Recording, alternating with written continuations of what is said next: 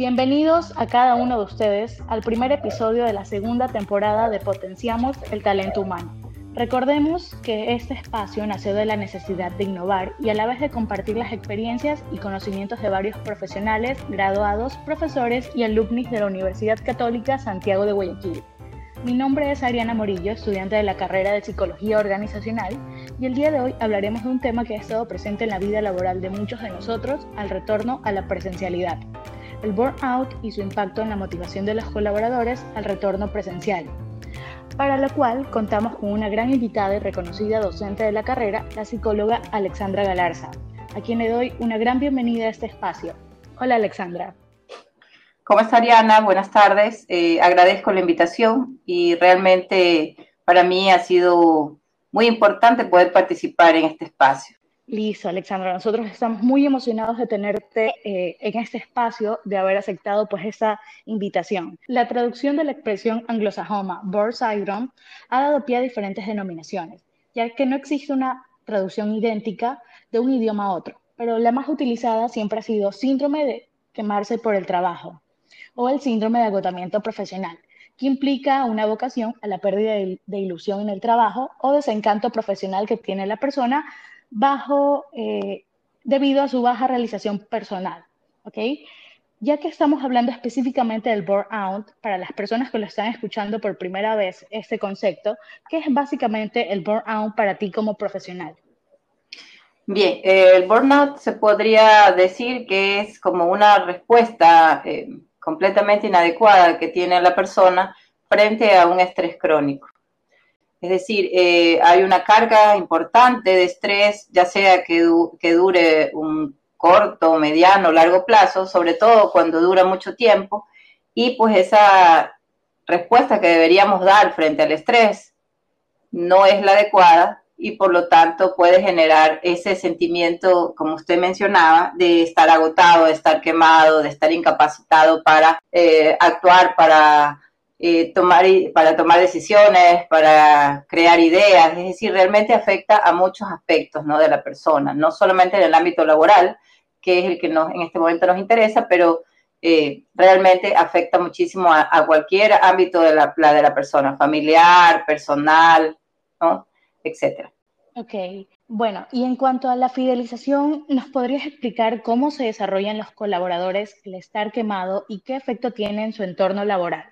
Bueno, eh, definitivamente un empleado que no se siente eh, contento o no se siente eh, bien dentro de una organización es una persona que no va a dar todas sus posibilidades de, trabajo, ¿no? es decir, todas sus, toda su potencialidad no la va a poder exponer en su trabajo y por lo tanto eso le va a repercutir probablemente en un mal desempeño, probablemente en problemas con su jefe inmediato, ¿no? Y en la posibilidad incluso de poder ser despedido de la organización. Entonces, eh, en primer lugar, es necesario que la empresa busque algunos, algunos, algunas estrategias que pudieran, por un lado, hacer a la persona sentirse bien, ¿no? sentirse satisfecho con su trabajo o por lo menos eh, satisfecho con la organización. ¿no? Eh, y es necesario para eso establecer algunos elementos que son importantes. Por ejemplo, es importante que la persona sienta que tiene capacidad de desarrollarse, es decir, lo peor que le puede pasar a un empleado es quedarse en el mismo lugar, con las mismas actividades por mucho tiempo. También es importante que la empresa de manera permanente eh, exprese pues lo, lo, importante que es el rol que esa persona desempeña en la organización, ¿no? Transmitiéndole confianza, eh, reconociendo su trabajo, de alguna manera incluso empoderándolo, ¿no? Empoderándolo en la, en la posibilidad de, que tome decisiones o que se haga responsable de determinadas cosas, porque como sabemos, eh, algo que, genera eh, motivación en una persona es saber que su trabajo es importante para la organización, ¿no? Eh, entonces, a través de estos elementos es posible que la persona se, se sienta parte de, o sea, tenga un sentido de pertenencia de la organización que es lo que justamente lleva a la fidelización, ¿no? Así como nosotros tratamos de fidelizar al cliente externo, ¿no? Ofreciéndole un buen servicio, de calidad, eh, que cumpla sus expectativas eh, a nivel organizacional con nuestro cliente interno, es decir, con, con los colaboradores, es súper importante lo mismo, ¿no? Brindarles un buen servicio, servicio se refiere a que pues nosotros nos demos cuenta de sus, de sus situaciones, de sus necesidades y podamos de alguna manera eh, eh, cubrirlas, ¿no? Eh, así también aspectos de calidad como darle un buen ambiente de trabajo, los recursos necesarios, ¿no? como le mencioné hace un momento, brindarle reconocimiento, enriquecer su cargo de tal manera o su puesto, desde el puesto más, más digamos, más bajo dentro incluso del organigrama hasta el más alto, siempre requiere que se le plantee eh, cambios, ¿no es cierto?, mejoras, eh, que justamente vayan en pro de que la persona sienta que no es un ambiente rutinario, que no es siempre lo mismo, ¿no? Esos podrían ser algunos de los elementos que habría que considerar. Es evidente que cada persona es diferente y reacciona de manera distinta a estas situaciones pero en base a tu experiencia tanto personal como profesional, eh, ¿qué, ¿Qué se desarrolla principalmente en el colaborador que padece el síndrome de burnout? ¿Cuál es el sentido común que has visualizado? Y, e, y dentro de, ese, de esa pregunta, ¿consideras que el retorno a la presencialidad después de la pandemia es un factor positivo o es todo lo contrario?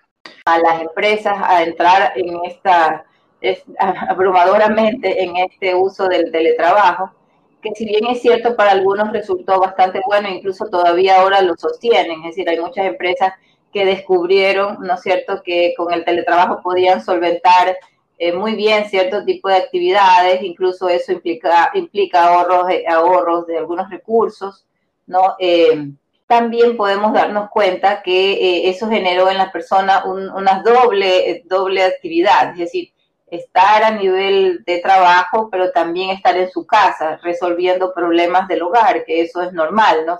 Peor si se tiene hijos y en la etapa sobre todo en la que ocurría que también estaba la, parte educativa en virtual, entonces generaba muchas dificultades, ¿no? Incluso también aspectos tecnológicos que de repente no contábamos todos, eso también eh, podría haber generado un mayor estrés, ¿no? Controlar, tratar de controlar todo, estar en las reuniones, estar en la capacidad de poder responder eh, de manera inmediata eh, a lo que se necesitaba, entonces obviamente eso creó mucho estrés, ¿no? Mucho agotamiento, ¿no? Doble función, triple funciones muchas veces. El retorno a la presencialidad, en cambio, creó otros elementos, ¿no? Ese temor eh, a, que eh, dejo lo que había estado acostumbrado por un tiempo, ¿no? Sabemos que esto ocurrió prácticamente casi un año en el que las empresas trabajaban virtualmente eh, y por otro lado, también ese, ese temor a, contraer la enfermedad en estos momentos, si sabemos que ya no es con la misma peligrosidad, eh, con el riesgo a muerte, pero sabemos también que es algo que te incapacita, que te, por un tiempo no corto, pero te incapacita, te, te genera problemas porque no te contagias tú, sino contagias a toda tu familia. Entonces, realmente tiene sus, sus, sus pros y sus contras, ¿no? Y la gente lo ve así, ¿no? Ha sido difícil. Yo siento que para muchas personas ha sido difícil este retorno, pero para otras, en cambio, ha sido como una manera de también de librarse de este, de este trabajo que te decía yo, doble o triple, que muchas veces tenían en el hogar, ¿no? Con todas las circunstancias que eso implica, ¿no? Claro, siempre va a haber eh, un punto y otro que no van a ser los mismos. Por ejemplo, tenemos el extremo, como comentaste, de las personas que estuvieron en casa, tal vez un poco con sus familias, pero a la vez tuvieron esa sobrecarga de tres funciones eh, o dos funciones a su cargo, adicionales. Pero por el otro lado, ya el retorno de la presencialidad puede que hayan tenido este respiro, ¿no? Entonces, sí, justamente... Eh, ¿Qué papel tiene el psicólogo organizacional para propiciar el bienestar y la salud laboral a aquellas personas que padecen este síndrome? Bien, eh, bueno, como psicólogos organizacionales nosotros eh, debemos preocuparnos no por las personas, pero debemos preocuparnos por las personas en la medida en que eh, de esa manera también contribuimos a la organización. somos una especie de mediadores, ¿no? En este caso, para, entre la organización y obviamente las necesidades particulares de las personas.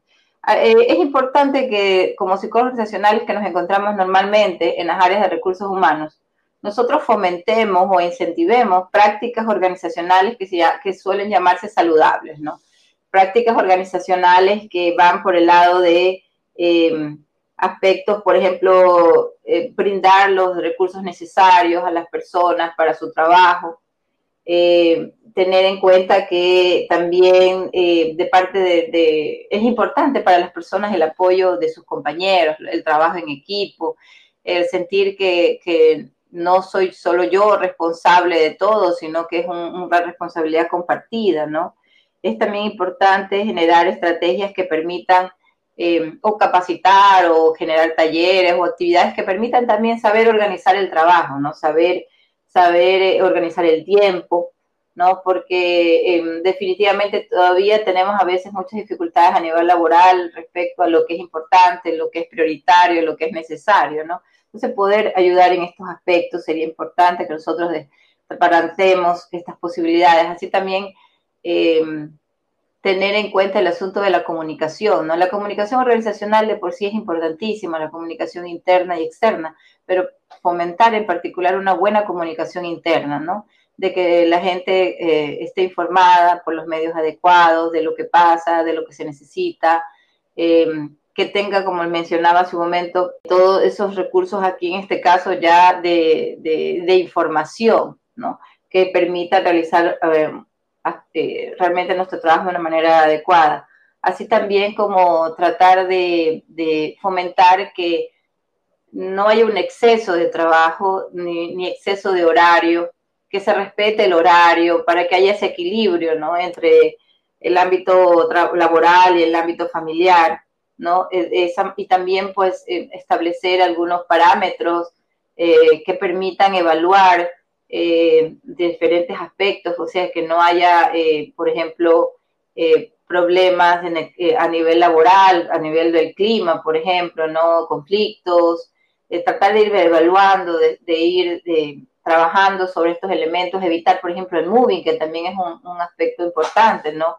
Este abuso que podría haber de parte de los jefes o de parte de compañeros, o de repente situaciones que se pudieran dar, ¿no? Es importante tener en cuenta eso. Así también, pues, obviamente, brindarle a la persona la retroalimentación necesaria en función del trabajo que está realizando, eh, que haya, por supuesto, eh, este, este, fomentar esto de, un buen liderazgo, ¿no? Un liderazgo adecuado, eh, que, brinde apoyo, que brinde feedback, eh, que guíe, que, que, coordine de manera adecuada las actividades, definitivamente eh, hace la diferencia, hace la diferencia entre una y otra área, ¿no?